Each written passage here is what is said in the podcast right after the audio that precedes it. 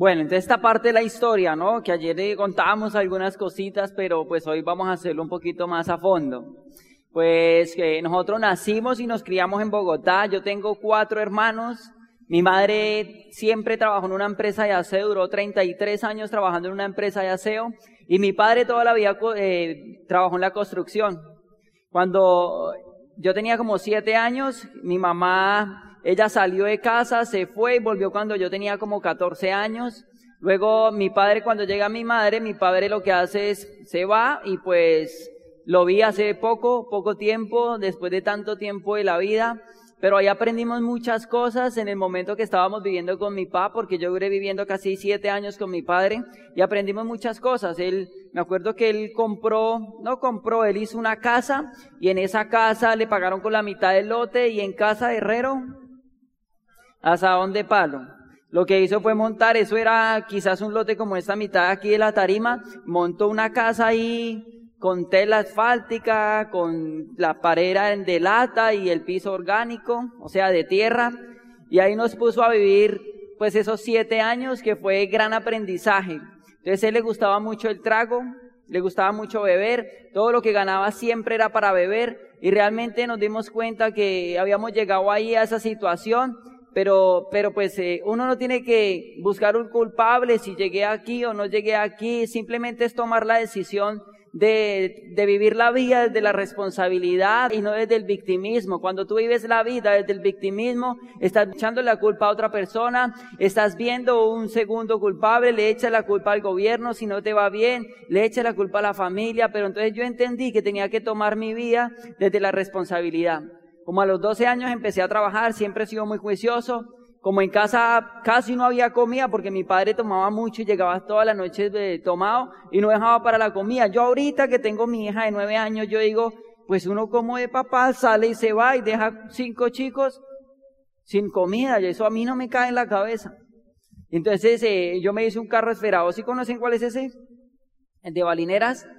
Y entonces me puse a buscar una cantidad de cosas por la calle y empecé a comprar, a, vender eh, lo que conseguía en la calle y vendía y ta, ta, ta, y recogía para el almuerzo, para el desayuno y así porque mi padre se llevaba a mis hermanos mayores a trabajar y él no les pagaba, mi padre no le pagaba a mis hermanos y los tenía ahí trabaja y trabaja y no pasaba nada. Entonces yo me quedaba en la casa, aquí donde me ven yo sé planchar, yo sé lavar, cocinar porque me tocó ver por mis hermanos pequeños y estar pendiente de las cosas de la casa porque mi papá se iba. Pero eso ya se le olvidó, eso ya no lo haces. Ah, no, no, no, pero es que pues, pues ahora diamante uno como así, pero ella, ella tampoco es buena en la cocina. No, mi esposa sabe cocinar. Ella es un sol en la cocina, todo lo quema. Ah, mentiras, ella es hermosa, ¿no? No, me gusta es porque ella sabe hacer tres tipos de arroz salado, quemado y tostado. Entonces, pues, eh, esa parte, ¿no? Esa parte de, vivir ahí fue donde realmente yo me di cuenta que, que había que salir de ese estado, que uno no tiene la culpa de, de la posición que haya llegado en la vida, pero sí tiene que marcar la diferencia. Siempre quise marcar la diferencia en mi familia, porque yo dije, yo no, yo nací aquí, pero yo no me voy a quedar acá. Yo no me voy a quedar acá, yo tengo que salir adelante y siempre fui muy soñador tengo mis amigos, algunos ya no están aquí en este mundo, otros están en, sumergidos en drogas, en cosas, pero pues eh, somos pocos los que estamos juiciosos y, y pues eh, ninguno está en el negocio, ¿no? Ninguno está en el negocio, pero igual ellos me ven y ellos dicen, wow, realmente lo que tú soñabas de pequeño lo ibas a hacer realidad. Entonces, como el tema este de que no había mi mami en casa y mi papá andaba pues medio en casa, entonces yo arranco a estudiar, pierdo tres terceros, no estudio un año, paro en quinto de primaria y dejo de estudiar siete años. Y me gradué por la noche en un colegio de una esquina. Eso fue lo que hice del estudio. Fue a estudiar inglés, pero pues si no pasaba español, mucho menos inglés, ¿no? Aprendí inglés, no, inglés sí aprendí algo. Yo del inglés lo escucho perfecto, pero no lo entiendo. Eso fue lo que aprendí a escucharlo. Yo no sé si a alguien le pasa eso. Entonces, inicio a trabajar en una compañía de gaseosa esta negrita, inicio a trabajar ahí porque mi hermano mayor me pone ahí a trabajar y mira, cuando yo entré a trabajar ahí yo no tenía los 18 años y mi hermano dijo, pues hay un puesto aquí para trabajar y yo le dije, ¿qué es ese puesto? Y me dijo, no, eso es de burro. ¿Un puesto de burro? ¿Cómo es eso? Y me dijo, sí, es de burro, así le llaman pues a ese, a ese puesto. Yo le dije, ¿qué, qué hace el burro? No, pues el burro lo que hace es trabajar el depósito, eh, eh, perdón, limpiar el depósito de la, de la gaseosa. Ustedes tienen que, usted tiene que lavar, que trapear el piso, arreglar el baño. Yo dije, pues eso lo hacía en mi casa y no me pagaban. Pues aquí me van a pagar, yo lo hago. Inicié a trabajar ahí así. Entonces, como yo era juicioso, yo llegaba temprano y tenía los amigos que tenían ahí los tenían pues de llenos ahí en ese trabajo, eh, en otros puestos. Ellos llegaban trasnochados, ellos llegaban enguayabados. Un día uno llegó muy enguayabado, lo sacaron y me pusieron a mí en un empleo de los que él estaba ahí. Entonces yo pues siempre quería ascender, ¿no? Yo siempre decía, no, pero yo no me voy a quedar aquí de burro. Yo era muy juicioso a ver si me ascendían a, a caballo o alguna cosa, pero que no quedarme de burro, porque imagínate. Y entonces empiezo y me ascienden ahí a un, a un sector de, una zona y me empieza a ir mejor, empiezo a ganar más dinero, empezamos a aportar a la casa. Mis hermanos mayores, cuando mi mami regresa a casa, mis hermanos mayores, pues ya buscaban un trabajo normal, ya vivíamos con mi mami, y entonces yo era el encargado de llevar el, el desayuno a mi casa y mis hermanos la comían. Entonces así nos repartimos las cosas en nuestra casa. Porque yo te digo una cosa, ahorita que andábamos con los diamantes, me decían, Nelson, deje de comer tanta carne. Y yo decía, no, pero si hasta ahora estoy empezando a comer carne, ¿cómo la voy a dejar? O sea, ¿cómo se pierden los filetes, no? Eh, sí, porque yo, imagínate, niño, yo cuando empecé a trabajar todavía tenía medio intestino virgen. Que eso no, nada, esas cosas se probaba en casa.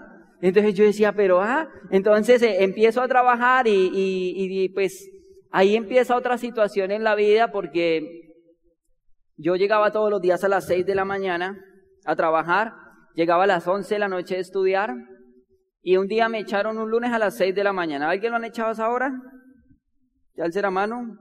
Un caso, dos casos especiales, mira. O sea, que lo echen a uno de un trabajo a las dos, a las 6 de la mañana, un lunes, wow.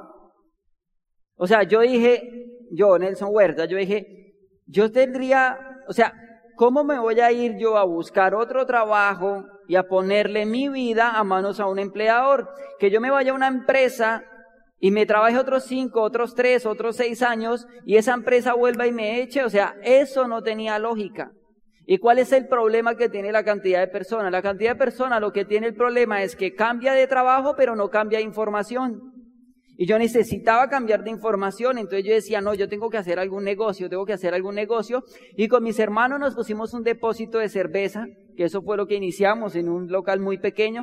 Nos pusimos un depósito de cerveza y cuando nos pusimos ese depósito de cerveza lo hicimos fue porque el esposo de mi mami, que es como nuestro padre, él dio mucha dirección a la casa, eh, él nos prestó un millón de pesos. Y arrancamos los tres esa sociedad de ese negocio. Un millón de pesos. Y empiezo antes de, empezar esa sociedad, también vendí minutos de celular en la esquina, la 18 con octava. Ahí me di cuenta que no valía la pena estar todo el tiempo ahí perdiendo, pues, eh, la vida, ¿no? Pero resulta que llego ahí y arrancamos con ese millón de pesos, pero había un problema, que en nuestra familia nadie había tenido un negocio.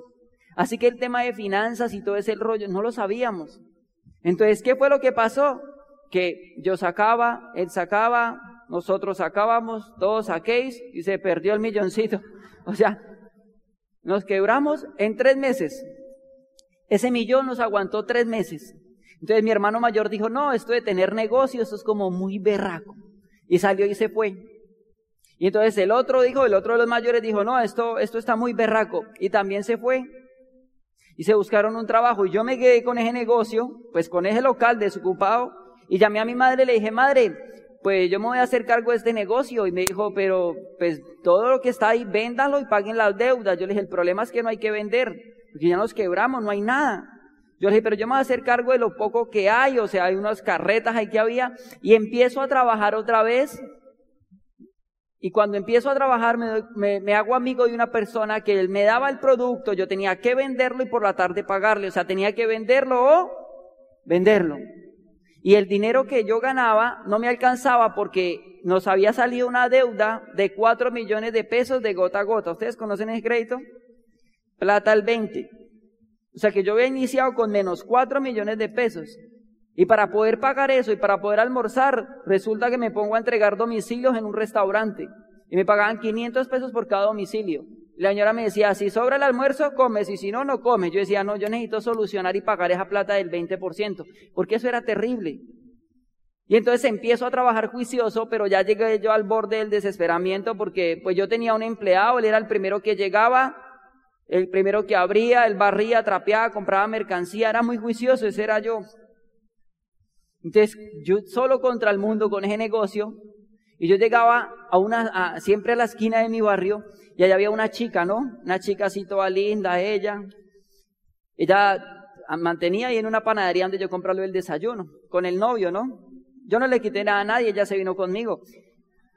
Yo me pongo a verla a ella y me doy cuenta que, pues que es atractiva y todo el rollo. Luego de dos meses la dejo de ver. Entonces resulta que después me dice, no, es que yo terminé con el chico de la panadería. Empiezo a hablar con ella empiezo a hablar con ella y cuando empiezo a hablar con ella me doy cuenta que también era una chica muy soñadora, muy trabajadora.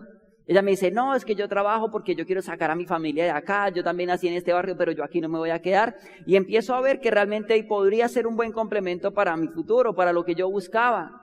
Y yo decía, no, yo, y ella me decía, ¿y tú qué haces? Yo le conté el negocio y me decía, uy, no, pero eso es terrible. En ese momento ella trabajaba en una agencia alemana y la mamá la había ayudado a meter ahí, ella ganaba 980 mil pesos y no tenía la cédula. Bueno, sí, bien, no tenía obligaciones. Con eso me compraba ropa a mí, imagínate.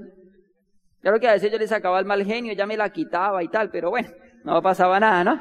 Entonces, Siempre, siempre nos, apoyamos los dos. Siempre nos apoyamos los dos. Entonces, eh, realmente un día yo le dije a ella, mira, ella me dijo, ¿qué tú necesitas para hacer ese negocio bien? O sea, que eso salga adelante, porque yo te veo batallando ahí, ahí no hay nada. Yo le dije, yo necesito una secretaria. Y ella me dijo, ¿una secretaria? Yo le dije, sí. Y en ese día ella me dice, ok, ya habíamos estado saliendo. Y ella me dice, yo, eh, dice, pues tienes que ver porque debes estar riendo como una secretaria si no tienes para pagar la secretaria. Y a los 15 días la veo ahí de pie.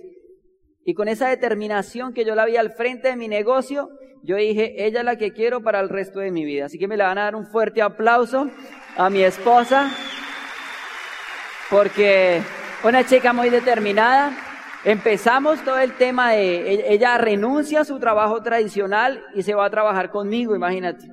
Y entonces el problema que tuvimos con la mamá por eso, o sea, ¿te puedes imaginar? Ella me decía, ¿cómo se va a ir con ese flacuchento mío? Así le decía a ella. Yo sé, ¿por qué me dice así?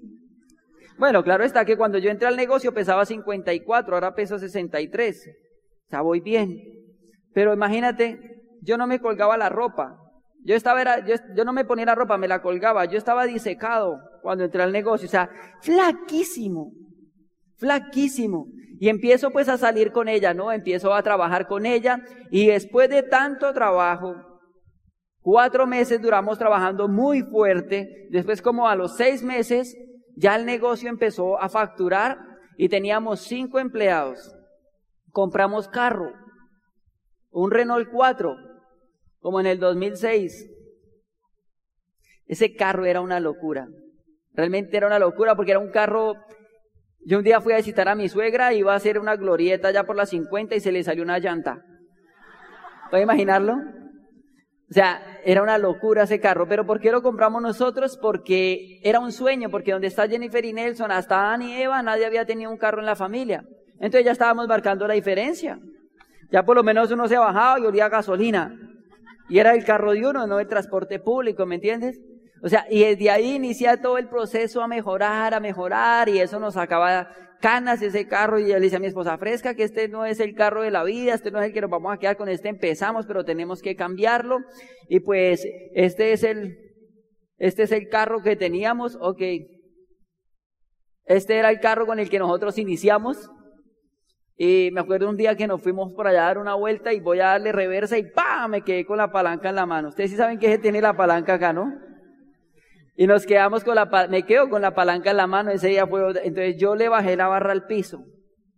Bien, y le puse, le, que no se nota muy bien, le, le quité la chapa, ¿sí ven?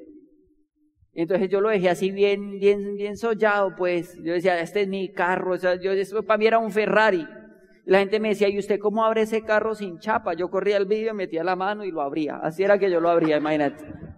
Pero chicos, es muy importante. Entonces, en ese momento que eh, el sueño, ¿no? Eso es lo más importante, el momento del sueño. Entonces, pues, empiezo a trabajar juicioso, empezamos a trabajar, empezamos a salir adelante los dos.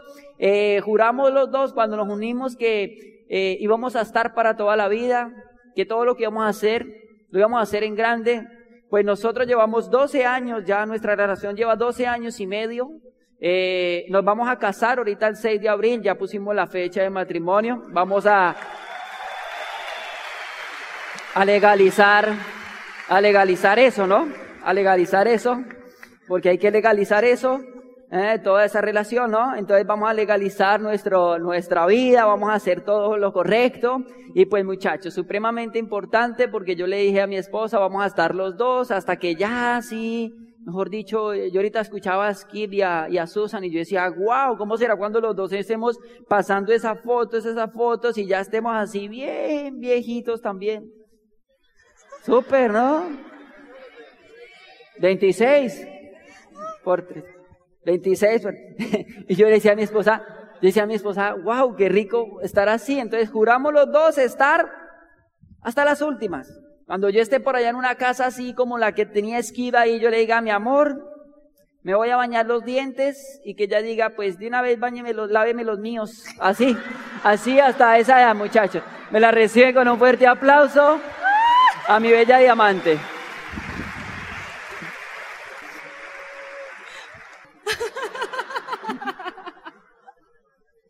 Eh, eso me lo dice cada rato. Le digo, no, mi amor, yo estoy haciendo tratamiento para que no me va a pasar eso. Eh, pues de verdad que la, actitud que siempre Nelson ha tenido es la que me enamoró de él, la que siempre me ha contagiado, porque de verdad que a todo le saca risa, a todo le saca ese entusiasmo. Y recuerdo tanto cuando lo conocí en la panadería, yo le decía, amor, tú has pasado con tantas situaciones que, pues, la verdad, yo nunca cuando pequeña llegué a pasar tantas, tantas situaciones como tú. Y hoy en día me doy cuenta que es que las situaciones que no pasé cuando pequeña las tuve que pasar con él. Apenas me fui con él a, trabajar, a vivir, porque realmente fue re duro. O sea, salir del trabajo donde estaba, de la empresa donde ganaba dinero, irme a trabajar con él donde ni me iba a pagar, no tenía nada.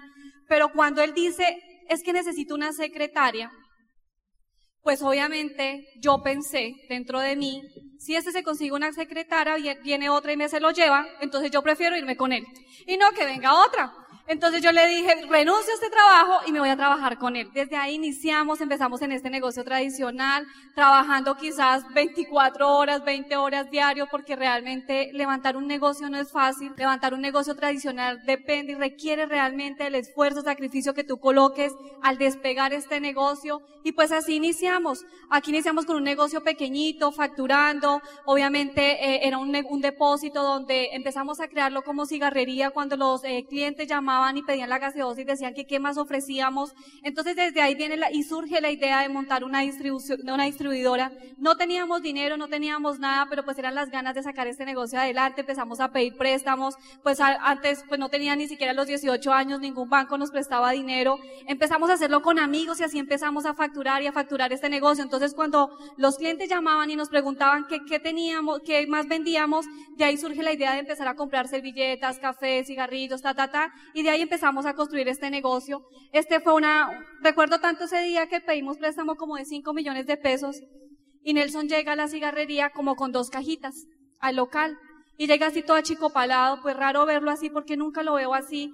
Y me dice, no, flacas, que con estos 5 millones de pesos mira las dos cajitas que compré y no alcanza para surtir este negocio. Le dije, amor, no te preocupes, ya alguna solución buscamos. Aquí si se dan cuenta colocamos, eh, esto era, el negocio era larguísimo, el local, colocamos una vitrina y a esa vitrina le colocamos un espejo. Le dije, para hay solución para todo. Colocamos un espejo, frenteamos las botellitas y de para atrás se veía lleno. Le dije, amor, hay que aprender a solucionar y no quedarnos ahí estancados. Entonces luego me dijo, listo, ya el negocio se empezó a ver más llenito. Y así empezamos, empezamos a trabajar. Después como de un año ya este negocio empezó a crecer, ya empezamos a facturar. El negocio que se inició con un millón de pesos, después de tres años ya facturaba 300 millones de pesos, 400, 500 de millones de pesos mensuales. O sea, el negocio empezó a crecer crecer. Pero asimismo como crecía el negocio, crecían los inconvenientes. O sea, a ver, Jennifer con eh, cumpliendo 18 años, Nelson igual también muy jovencito y tener 5, 6 empleados. A ver, a dos niños, ¿qué le iban a hacer caso? No llegaban los empleados, los que llegaban, se iban con la mercancía, no volvían, porque como era domicilio, entonces entregaban en la mañana y en la tarde, no, no volvían. Iban y cobraban y se desaparecían. Entonces no te imaginas, nosotros no teníamos inteligencia financiera, no teníamos alguien que nos eh, entrenara en este, en este cuento de colocar negocios. Todo lo aprendimos en la universidad de los totazos. O sea, gane, pierda, gane, pierda, nos tocó todo el tiempo así porque no teníamos quien nos entrenara, quien nos ayudara. Aquí pues obviamente el negocio crecía, facturaba. Aquí pues ya teníamos a nuestra chiquis, teníamos a Nicole, eh, pero no teníamos tiempo de, de, estar con ella, no teníamos una calidad de vida realmente. Siete de la mañana a diez de la noche fines de semana, o sea, miércoles, jueves, viernes y sábado hasta las 3 de la mañana porque todo era distribución. O sea que se nos estaban pasando 5, 6, 7 años en este negocio y no veíamos nada más.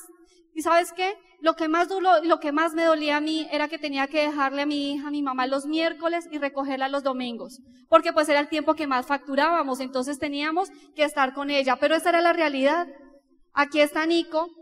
Estas fotos las tomamos y ni siquiera estábamos en el negocio.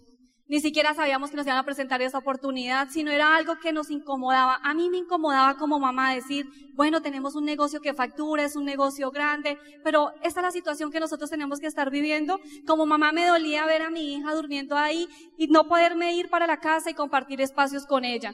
Mira esto, durmiendo en un cartón y yo le decía a Nelson, amor, eso no me gusta. Yo, yo te invito a ti a que tomes esa foto de lo que te está incomodando, porque tú no, tú no sabes en qué momento la vas a estar mostrando. Era lo que a mí me incomodaba, lo que yo no quería más. Y mira esto, Nelson aquí le había dado una virosis, aquí Nico tenía como tres añitos, y pues no podíamos, no se podía ir para el médico porque obviamente quién me ayudaba en la caja, si es que eran demasiados domicilios lo que habían que entregar, entonces no podíamos, no me podía quedar sola en este negocio. Le di una virosis, lo atendí ahí mismo, eh, ahí están al lado unas cajas, aquí esos son jugos, aquí son los dulces, ta, ta, ta, armamos una camita y eran los espacios solamente que podíamos compartir con la niña. Eso me incomodaba. Y siempre que no me gusta algo, yo tomo foto, porque llego y yo siempre digo, si no me gusta esto, tengo que hacer algo diferente para no tenerlo que volver a hacer. Ayer hablaba de, que estás cansado. ¿Recuerdan eso que yo les decía a ustedes de que están cansados? Hagan una hoja, cojan una hoja, muchachos. En la parte derecha escriban de todo lo que ustedes están cansados, qué es lo que ustedes no quieren en su vida. Ya no quiero madrugar, ya no quiero esto, yo no quiero estar pasando situaciones. Escriban eso y al otro lado tú ya tienes un vehículo. Tú ya conociste esta oportunidad. Escribe al frente qué estás dispuesto a hacer para acabar con todas esas cosas que no te gustan. Eso fue lo que empezamos a hacer nosotros. Y cuando estábamos en ese momento, donde yo más deseaba otra cosa totalmente diferente, donde ya estaba cansada de la situación que nosotros teníamos. ¿Por qué? Porque meses anteriores nosotros habíamos planeado tener otro bebé. Nosotros deseábamos tener otro bebé, porque ya la cigarrería llevaba cinco años, ya facturaba, no requería de que nosotros estuviéramos todo el tiempo ahí, porque ya habíamos levantado este negocio. Con Nico no habíamos planeado tener la niña, pero llegó. Y cuando nosotros deseamos tener otro bebé, a los seis meses de gestación, me dio preclancia severa y me dio síndrome de HELP. Por lo general, lo que han dicho los médicos dicen es que el 99% siempre muere la mamá y muere el bebé.